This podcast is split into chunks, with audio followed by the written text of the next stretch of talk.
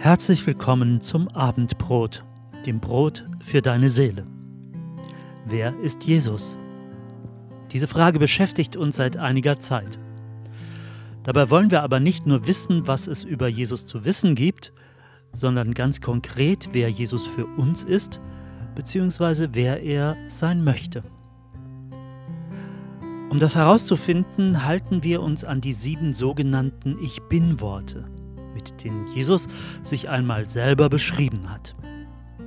In den letzten Folgen haben wir das Ich bin das Licht der Welt, Ich bin der Weg, die Wahrheit und das Leben und das Ich bin das Brot des Lebens besprochen. Heute geht es um den Weinstock. Jesus sagt von sich, ich bin der wahre Weinstock. Damit etabliert Jesus ein Bild oder eine Metapher, die im Neuen Testament immer wieder, so zum Beispiel bei Paulus im Römerbrief Kapitel 11, aufgegriffen und weitergesponnen wird. Ich fange gleich einmal mit der ersten Bedeutung dieses Bildes an.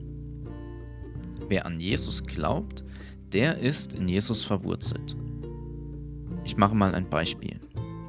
Wenn ich hier in Zweibrücken geboren wurde und aufgewachsen bin, bin ich in der westeuropäischen Kultur verwurzelt. Meine Familie, mein Wertesystem, meine Höflichkeit, mein Verhalten sind alle in dieser Kultur verankert. Würde ich die nächsten zehn Jahre für jeweils ein halbes Jahr umziehen, mal nach Amerika, mal nach China, Südafrika, Saudi-Arabien oder Japan, dann verändert mich die Zeit dort und vielleicht finde ich es an manchen Orten sogar viel besser als in Deutschland.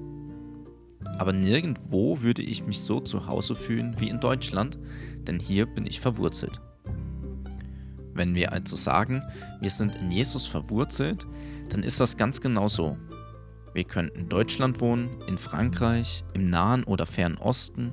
Wir sind nirgends richtig zu Hause, wenn wir nicht bei Gott sind. Oder positiv ausgedrückt, wir sind überall dort zu Hause, wo Gott auch ist. Sei es im Gottesdienst, zu Besuch bei Glaubensgeschwistern, auf einem Missionseinsatz in der fernen Welt oder in einer fremden Kirche im Urlaub am Mittelmeer. Dass wir Christen in Jesus verwurzelt sind, eint uns viel mehr, als dass uns unsere kulturellen Barrieren trennen. Und folglich sind wir dort dann auch richtig zu Hause. Doch dieses Gefühl des Zuhause-Seins ist noch längst nicht alles. Jesus verwendet in seiner Selbstaussage, die wir übrigens in Johannes 15 nachlesen können, das Bild vom Einpfropfen. Das ist so ähnlich wie das Verwurzeltsein, hat aber noch einen ganz individuellen Hauch. Einpfropfen funktioniert in etwa so. Man schneidet einen Ast von einem Apfelbaum ab. Stattdessen nimmt man einen Ast von einem Birnbaum und steckt den an die Stelle, wo zuvor der Apfelbaumast war und versiegelt die Verbindung mit Wachs. Wenn dann der Apfelbaum und der Birnenast einmal zusammengewachsen sind, haben die Früchte ein besonders apfeliges und einzigartiges Aroma.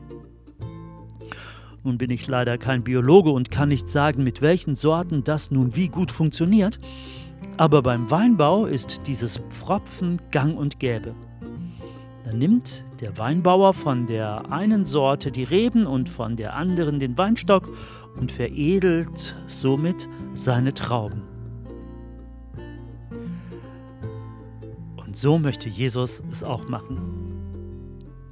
Er will deine Persönlichkeit, deinen Humor, deine Gaben, deine Talente veredeln wenn du in Jesus verwurzelt oder eingepfropft bist, kommen zwei einzigartige Dinge zusammen und werden veredelt. Deine individuelle Eigenart wird mit dem liebevollen Wesen Gottes verbunden.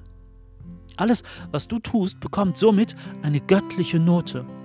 So wie die Blüten der Blume sich färben, wenn man Tinte in das Wasser tut, so färbt sich auch deine Persönlichkeit sozusagen mit göttlichen Eigenschaften wenn du an Jesus glaubst. Auf einmal ist dein Fairplay ein auffällig faires Spiel oder deine Gastfreundschaft ist plötzlich von einer besonders einladenden Atmosphäre geprägt. Dein Kunde fühlt sich bei dir trotzdem gut aufgehoben, auch wenn du ihm keine Lösung hast bieten können. Wenn du an Jesus glaubst, dann scheinen durch ganz normale Dinge auf einmal ein Stück Himmel und göttliche Güte hindurch.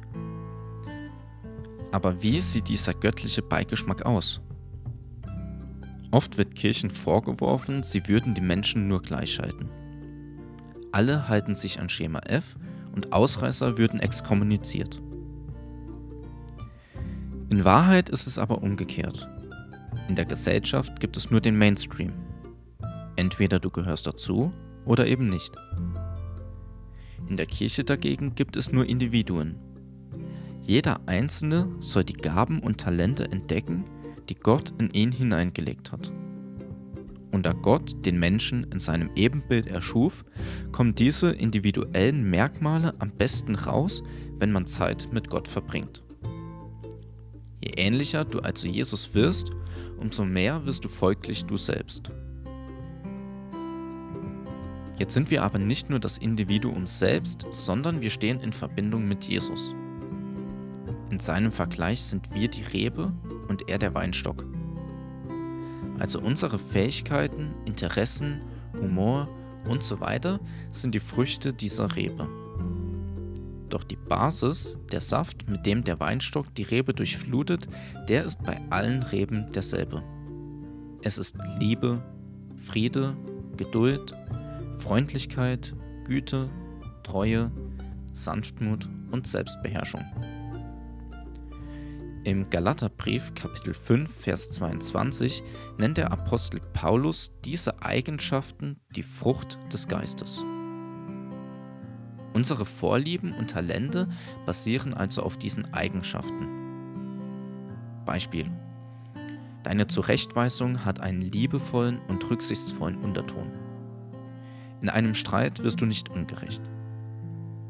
Deinen Kindern gegenüber bist du besonders geduldig und so weiter. Diesen edlen Geschmack versprühen wir nicht, weil wir so toll sind und als Vorzeigevorbilder alles perfekt und richtig machen. Wir versprühen diesen Duft nur, weil wir an Jesus glauben und er eben durch uns wirkt. Es sind, wie gesagt, die Früchte des Geistes, nicht unsere eigenen. Trotzdem erkennen die Menschen um uns herum, dass an uns etwas anders ist. Menschen fühlen sich bei uns wohl, geborgen oder öffnen sich. Sie suchen das, was wir haben. Dieser Grundsaft, der unsere Früchte veredelt. Die Tinte, die die Blüte färbt. Den Bass für die Melodie. Unsere Aufgabe als Christen ist es, ihnen zu helfen, selbst als Rebe an diesem Weinstock ihren Platz zu finden und andocken zu können. Manchmal fragen wir uns aber, ob es sich in unserem Leben wirklich so verhält. Oft sehen wir nämlich nur unsere Schwächen und übersehen darum, was Jesus in uns und durch uns macht. Oder wir vergleichen uns mit anderen, weil wir sehen, dass uns in einer Sache etwas fehlt, was ein anderer schon hat. Aber die gute Nachricht ist ja, dass nicht wir uns darum kümmern müssen, die Frucht zu bringen. Wir müssen nur durch den Glauben an Jesus mit ihm verbunden bleiben. Die Frucht, die bringt er durch uns zu seiner Zeit hervor. Manchmal zweifeln wir aber auch an uns, ob wir überhaupt noch genügend Früchte hervorbringen. Früher waren wir in verschiedenen Dingen so viel besser oder so viel mehr involviert. Aber ein Grund, warum Jesus eben den Weinstock und die Rebe als Bild benutzt und nicht etwa Bäume, ist dieser. Ein Weinstock trägt in den ersten Jahren die meisten Früchte. Wenn wir uns Jesus das erste Mal frisch zuwenden, dann sind wir auch Feuer und Flamme für ihn und erzählen den Leuten von ihm, wo wir nur können. Aber je länger wir mit Jesus gehen, umso mehr flacht diese Euphorie ab. Was beim Weinstock genauso ist. Nach den ersten Jahren werden die Früchte weniger. Doch jetzt kommt der Clou. Wenn die Früchte an Zahl weniger werden, wird ihre Qualität dafür umso besser. Die Konzentration der Inhaltsstoffe der älteren Reben ist der der jüngeren oft weit überlegen.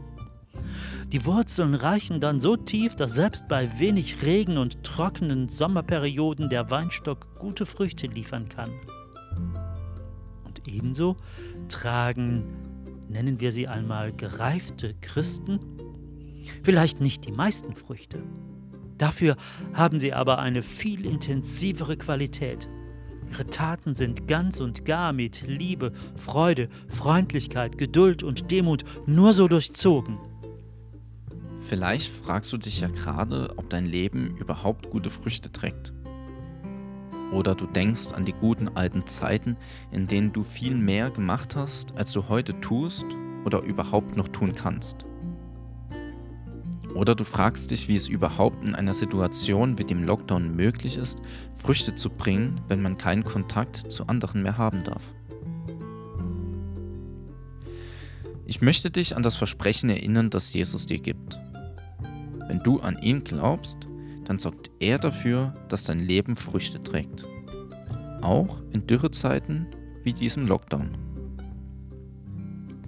Wenn du Jesus noch nicht kennst und noch nicht in ihm verwurzelt bist, möchte ich dich gerne dazu einladen, Jesus zum Fundament deines Lebens zu machen.